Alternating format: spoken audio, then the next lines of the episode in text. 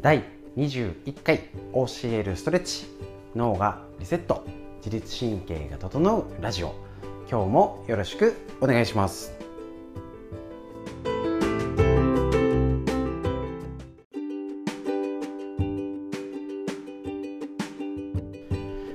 はいということで今日もやっていきたいと思います。今日はね気温が上がりそうで、ね、朝からやっぱちょっと日差しが違ってきましたね。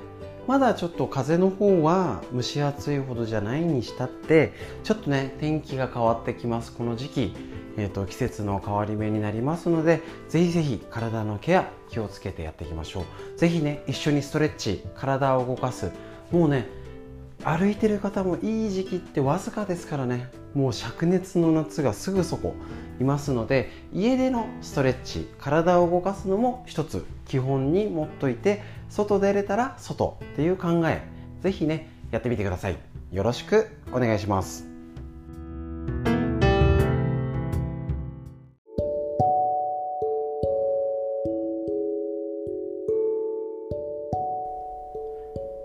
はい。それではですね、皆さんお疲れ様でした。本日も5月25日火曜日の教えるストレッチライブ配信。えっ、ー、と、まずは申し訳ございませんでした。ちょっと機材の影響で、ちょっと遅れたりとか、スタートが遅れて急に YouTube ができるようになってて、バタバタでちょっと時間がずれ込んじゃいました。申し訳ないですね。はい。ということでですね、えっ、と、本日もやりました。今日は肩を攻める火曜日。ね、腕と肩いかがでしたでしょうか？結構ね皆さん肩がすっきりしたよとかえっ、とね肩関節攻めるのにもそうなんですこれすごいきつねさん体操いいですねで肘上げるの。意外とこれ肘を上げるやつ。きつねさんを胸の前に置いてねえっ、ー、と肘を上に上げる。このね肩の上方回線下方回線ってやつってのがね意外と動かないんです。だから肩甲骨がへばりついてる状態ですね。なので、えーと、腕が上げやすいと、ね、そういうふうに、えーと、肩がすっきりで首が、ね、肩が下がるとかっていう方。これね美容面でも、えーと、首が、えー、と長く見えるためには首を伸ばすじゃなくて肩が落ちると、ね、すっきりしますので、えー、とこれからのね薄着のシーズンにぜひね肩すっきりするために美容にも教えるストレッチ。とってもいいのでぜひやってみてください。でえっ、ー、とですね意外とね左肩が硬いことに気づきました。そもそも横のが上がらない。こういうことに気づけることが大事。これね OCL ストレッチでも何度も言ってることですし気もですねかなりね。はい。どういうことかっていうのをお話ししたいと思います。そうそう。昨日の方の例をもう一度お話しいたしますね。えっと、昨日初めて来た方で、えっと、パソコンやってて首から背中ガチガチなんです。気持ち悪くなっちゃうぐらいって言っててまあたまに整体行ったりねマッサージ行くぐらいはしてたけどちょっとひどくなっちゃったんでっていうんでいらっしゃいました。ではいはいじゃあいつものチェックいつものとかねあのこちらですごいあの今日ライブ配信だと3種類ぐらいなんですけどえっ、と実際はえー、っと20種類ぐらいありましてかなり細かくやっております。歪みのチェック。あない。歪みのチェックをしっかりしておりまして20種類ぐらいあるかな。ね、でややんないとあの逆にこんな、ね、肩は動くけど肩甲骨動かないとか、ね、肩が上がらないもう痛くてしょうがないっていう場合は分かりやすいんです。だけど潜んでる場合ってなかなか分かりづらいよね。例えば、えーと、転んだ怪我は1週間で治ります。だけど、えーと、前、えーと、花さんでしたっけ、えー、と2年も辛いって骨折より治り悪いじゃんっていうことは普通じゃありません。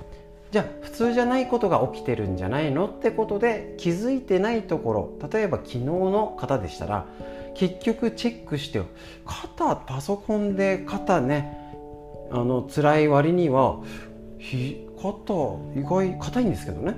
だ全然ないわけじゃないんだけどそんな歪んでない。肩もいける。肘いける。手首いける。うん。ってなったら結局横隔膜ガチガチ。後ろに反れない。であのじゃあそこ狙いましょうね。ここがポイントかもしれません。1回目だからまず当たりをつけて試してみます。で次またやってみて生活してみてって言ったらどう変わるかってやり方するともうどこ次からどこ攻めればいいのか。もしそれでも戻っちゃったらまだ邪魔してるやつがいるんじゃないってことで一個一個分けてやることでえーと、治療もそうですしストレッチも一個一個階段を上がるように確実に登れます。って言って昨日横隔膜触ったら明らかにね肋骨ガチガチなんで呼吸器系大丈夫ですかって言ったら「えー、なんでわかるんですか?」みたいになったのは肺がね背景が硬かったんですね。そうするとそういうことが、えーと予測できたらその方は気づいてないんです。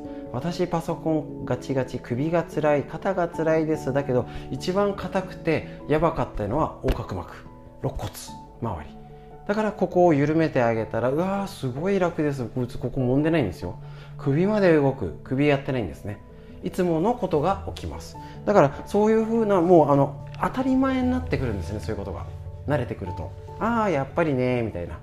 ね。だからだけど最初内臓の問題があったんでそっちから来てるかなって私自身もちょっとねあの多少はチェックしながらもこの辺かもねって予想を立てるんですけどそれも予想外れたんですよ。やっぱねそういうことが起きますだから皆さん今今日肩が辛い意外と上がらなかったってことが右よりあれ？上げていたいのは辛いのは右なんだけどこの肩甲骨は動きは左が硬いとかそういう新たな発見気づけたら伸びしろが見つかりました。ね、変わるチャンスですのでそこを狙ってやると変わりやすいです。でぜひ肩甲骨ってことで見たらこちらいつも紹介しております。肩甲骨を緩める、ね、松原秀樹先生この整体の先生かな？BAB ジャパンね、こちらでよく紹介してるんですけど肩甲骨のこりは健康のバロメーターだよってことで、ね、よくやってます。ね、肩甲骨肩が辛いだけじゃなくて血圧が高い首が痛くて回らない。肩が痛くて腕を上げられない。腕がしびれる。こんなようなことが肩甲骨が凝ってると起きるんですけどまだまだあります。胃腸がもたれて重い。便秘がひどくてすっきり出ない。風邪をひきやすい。体が冷えて寒くて仕方がない。足の裏が痛い。腕がしびれる。膝が痛い。股関節が痛い。腰が痛い、えっと、胸に痛みが走ると。咳がよく出る。息が十分に吸えず息苦しい。深く眠れないなんていうことがこういうの肩甲骨の問題であるんだよっていうのを気づけたら逆にどうでしょう皆さん。今日ので狐さんねえっとひまわりさんの質問でありました。かなり肩関節を狙った体操です。そうすると肩甲骨今みたいな症状先ほど挙げましたね血圧とか、ね、首が痛くて胃腸が、ね、咳がとかね体が冷える風邪をひきやすいっていうのがこの体操から責められるんじゃないってことがよくわかります。で今特にねあのー、いろいろデスクワークは時間が長いほど寿命を縮めるなんて本当にっていうぐらいねドキッとするような内容。ねやっぱりね座ってる時間が増えると,、えーとダメです。ね、できる人は背筋が伸びてる、ね、大丈夫ですか？家にいて背筋が丸まってないでしょうか、ね、どんどん老けます。どんどん体の機能が年老います、ね、正しい姿勢があなたの能力を最大化させる。ってことは悪い姿勢が頑張ろう今日も元気に過ごそうを邪魔します、ね、それをしっかり分かった。できる人は背筋が伸びている。とかね体の歪みは背骨の歪みですよ。とかねいっぱいこの辺。ねえっ、ー、と座ってるパソコンが増えてねかなり動い座ってる時間が伸びてるよ。椎間板にかかる負担っていうのは座って前かがみになるのが一番悪い。ね。直立が100ニュートラルだとしたら1.85倍椎間板に負担かけてます。で立って前かがみはもう良くないんですけどそんな立って前かがみにしっぱな人おじぎ3時間って人いないんでさすがにね。で座ってるだけでも1.4倍。座って前かがみが腰の椎間板に1.85倍かかるよと。だからデスクワークが長い人ほど座ね血流が悪くなって冷えもできて巡りが悪くなって、えーと、死亡率が上がる結果につながるんじゃないか。パソコンやってる人が全員早死にとは言えないと思うんですけど、えーとね、そういうこと。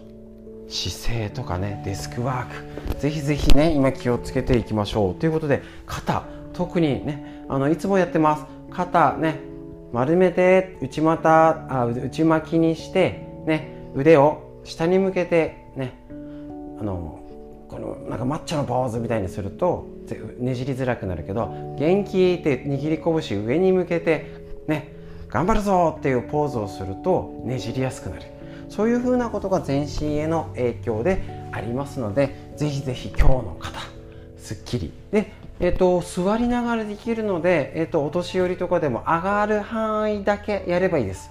ね。えーと、こもうこの状態でここだけ、ね。えー、とラジオだと分かりづらいんですけど腕も前前後も上がるとこだけでいい。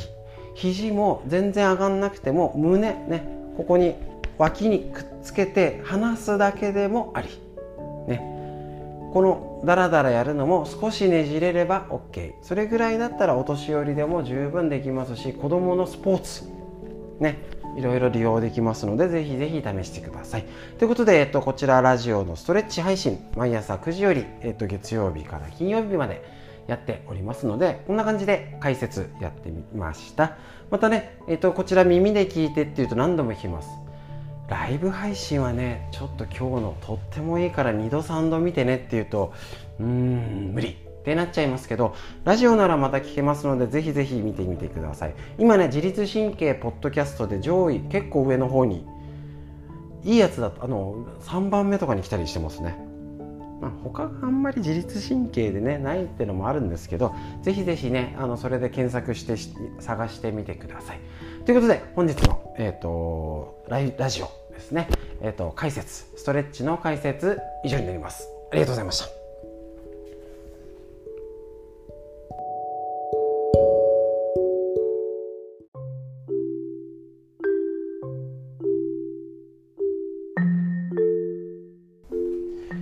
はい、それではですね、毎日やっております体脂肪のお話、ちょっとね、聞きたくないようなことまで、病気の話、ドキとなりますけれども、敵を知る体脂肪ね、ただぽっちゃりお肉がついたからね、薄着になってきて、ちょっとまずいかなっていうレベルじゃなくて、病気との関わり方、ね、いつもお話ししております。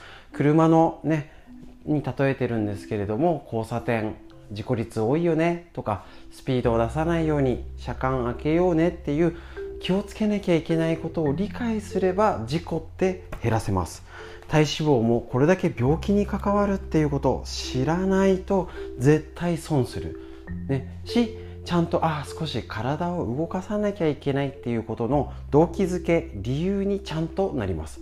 これも知っててやらないか。ねちょっと重い腰上げて頑張ろうかなっていうのは自分で選びましょう。はい続いて、えーと、今日はですね胃腸の不調生理不順ってやって次認知症。ねドキ。認知症も肥満の影響が関係ある。びっくり。認知症というと高齢になれば誰でも発症リスクのある仕方のないものと思っていませんか？実は認知症は肥満の人ほど発症しやすいことが明らかになってきます。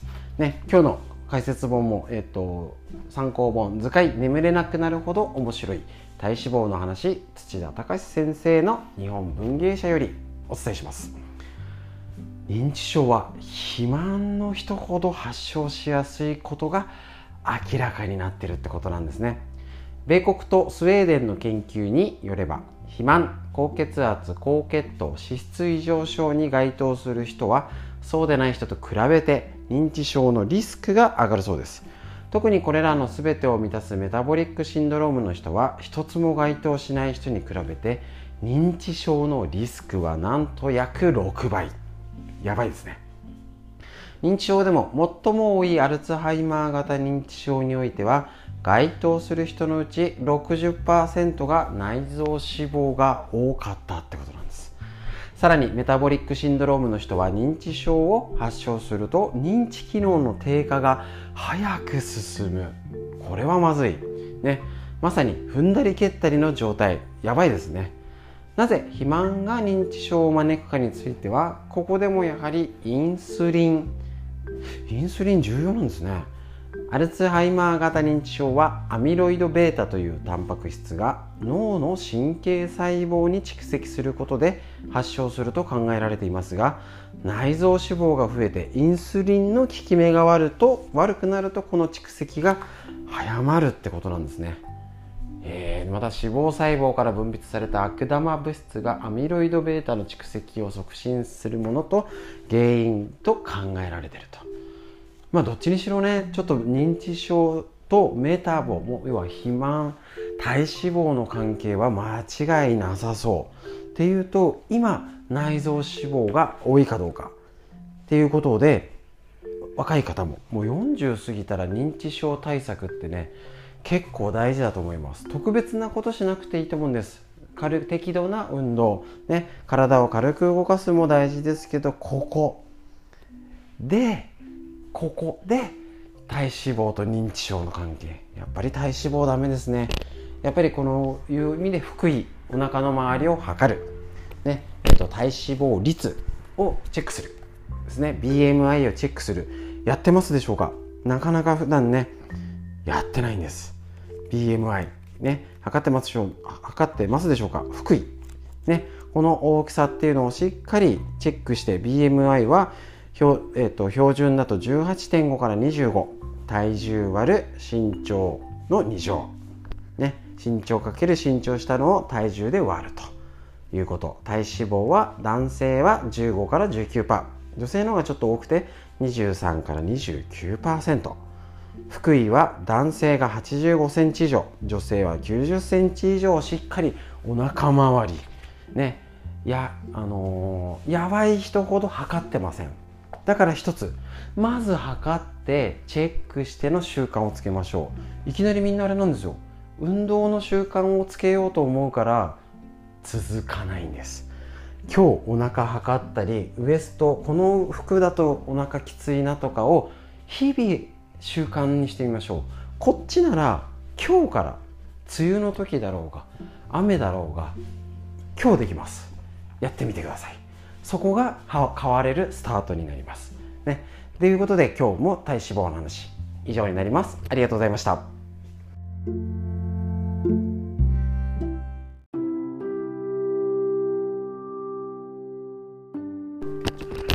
はい、それではですね、今週より低気圧女子の処方箋、こちら、気象予報士健康気象アドバイザーのおこし久美先生の本ですね。セブンアイ出版より出ております。これ結構ね前なんですよね出たの。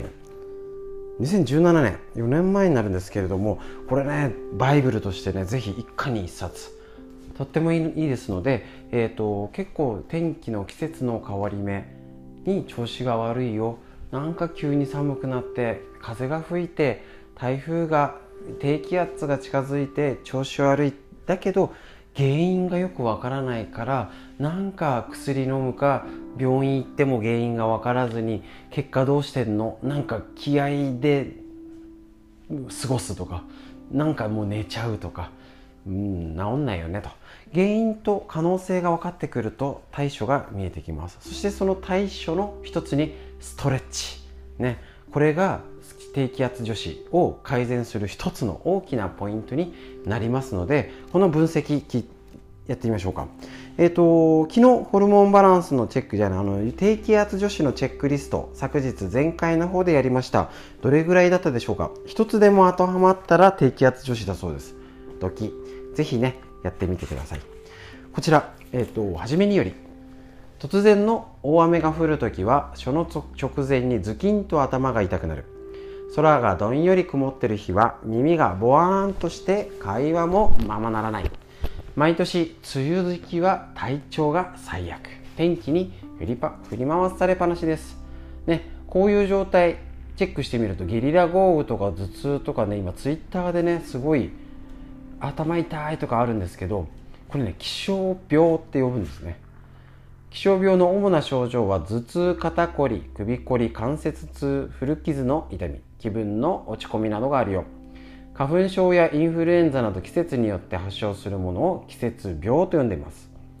気象病と季節病ちょっと違いますよね。気象病や季節病に学ぶ学問を性気象生化学性気象学っていうのかな？すいません。その先進国であるドイツなんですね。ウェブサイトで今日の天気によって発症しやすい気象病をお知らせする気象病予報なんてのもあるんだそうです、ね、ここ最近だとでも天気によって気象病でっていう話だいぶ出てきましたので前の方がなんか脳梗塞とかでしたっけ？脳心疾患とかは季節ももともと季節との相関関係あると言われてるんですけどこういう女性に多い不定収素って昔からじゃなかった気がするんですね。あ書いてありました。すいません。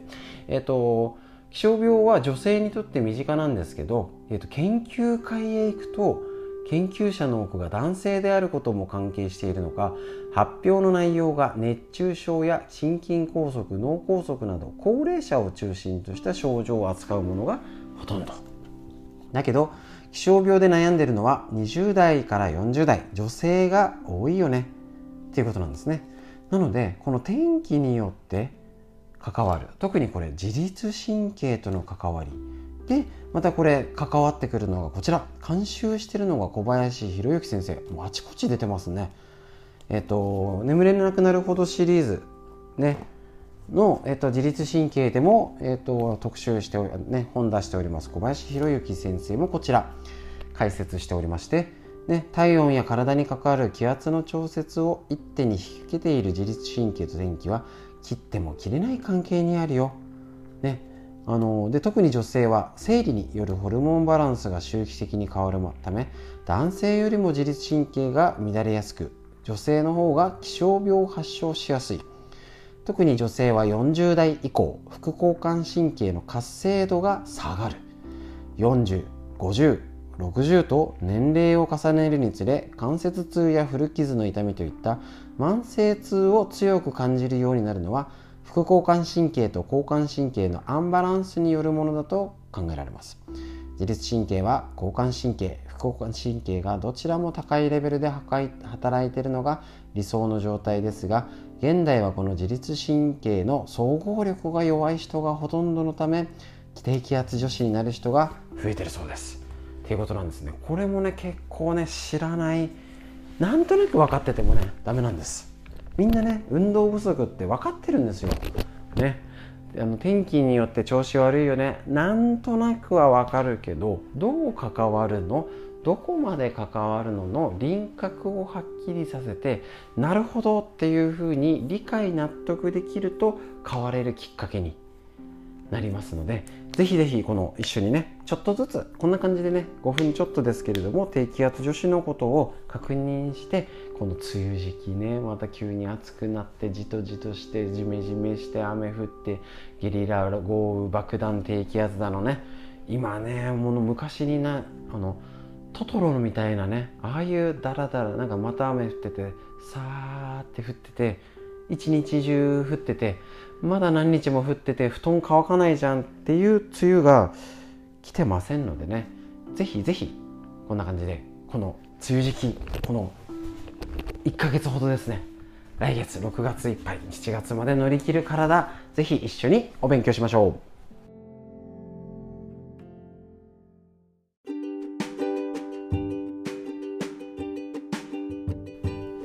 はい、ということで今日も、えーと、自律神経が整うラジオいかがでしたでしょうか、ね、やはりこうやってね少しお勉強難しいのもね出てくると思うんですけどスルーしちゃってください。なんとなくこれ毎日毎日こういうことを触れていくことで今日の、えーと、とストレッチの解説でありましたえこんなことが原因だったの？って言ってすごいびっくりされるんですけどすいません普通です。ね。えーと、例えば1 0キロ毎日走ってる方、ね、5キロがすごい楽に感じますよね。だけど1 0キロ走ってる方は、ね、毎日2 0キロ走ってる方から見てもなんだ1 0キロ簡単じゃんっていうね毎日そんな走る方いるのかな。普通じゃいないと思うんですけども、ね、やっぱり感覚って慣れってありますので何にも考えないで生活するのに慣れちゃうと何にも考えない結果になります。当然です。だけどちょっとでいいんです。聞きながら家事しながらへえあ自律神経気をつけなきゃねとかあ呼吸を整えようねとか、ね、そういうことをちょっと意識した毎日になったらこれが1年5年10年もう結果が歴然と変わってきますので是非一緒にちょっと無理なくお勉強一緒にやっていきましょう。今日のライブ配信あのラジオですね。以上になります。最後までお聴きくださいましてありがとうございました。